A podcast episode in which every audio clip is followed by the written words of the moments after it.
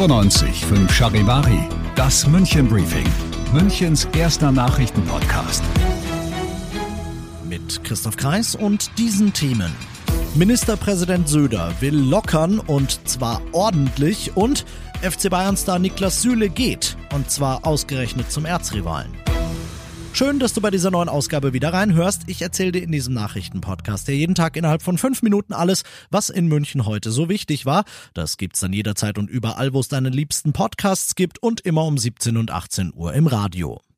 Da hat er heute für zwei Hämmer auf einmal gesorgt, der gute Markus Söder. Unser Ministerpräsident hat heute nach einer CSU-Vorstandssitzung gesprochen. Zunächst über alles, was die Ampel falsch macht, dann über kommende Wahlkämpfe, aber dann hat er ausgepackt. Sperrstunde in der Gastro, wie zuletzt vor allem von Münchner Wirten gefordert, kommt weg.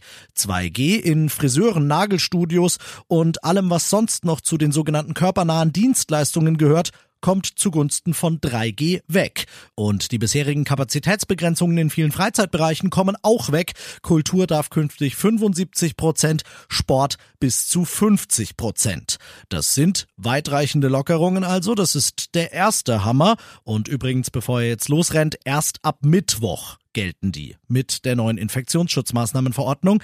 Zweiter Hammer, die umstrittene einrichtungsbezogene Impfpflicht, der nach Beschäftigten im Gesundheitswesen ab dem 15. März eigentlich geimpft oder genesen sein müssten, die machen wir nicht, sagt Söder. Oder quasi nicht. Denn Söder sagt, da wird's so endlos lange Übergangsfristen geben, dass die Umsetzung der Impfpflicht in Bayern de facto bis auf weiteres einfach ausgesetzt ist. Bayern und die CSU untergraben damit die Bund-Länder-Beschlüsse, motzt dann auch gleich die SPD mal rum und selbst Söder räumt ein, ja gut, vielleicht hätte man da noch mal bei der nächsten Ministerpräsidentenkonferenz drüber quatschen können, aber manchmal müsse man halt Dinge entscheiden. Ja, oder manchmal will man vielleicht auch einfach, dass die Schlagzeilen heute nur einem selbst gehören. Du bist mittendrin im München Briefing und nach dem ersten großen München-Thema schauen wir auf das, was in Deutschland und der Welt heute los war. Und da sind wir bei zwei Auslandsreisen und der nicht ganz einfachen Frage, wer jetzt da die schwierigere hatte. Aber wenn ich es entscheiden müsste, würde ich sagen, er. Außenministerin Baerbock, die war heute in Sachen Ukraine-Konflikt vor Ort in Kiew.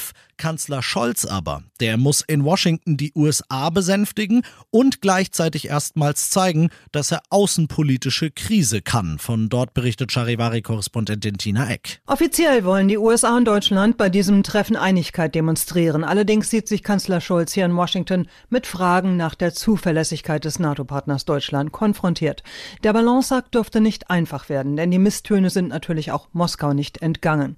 Scholz lehnt Waffenlieferungen an die Ukraine weiterhin ab, muss aber gleichzeitig Zweifel an Deutschlands Bündnistreue zerstreuen. Beim Streitpunkt Nord Stream hat die US-Regierung bereits erklärt, die Pipeline werde im Fall einer Eskalation stillgelegt. Und das noch zum Schluss. Es ist heute in München etwas passiert, das hat es seit dem Sommer 1998 nicht mehr gegeben. Jetzt fragst du dich natürlich, wovon redet der Kreis da?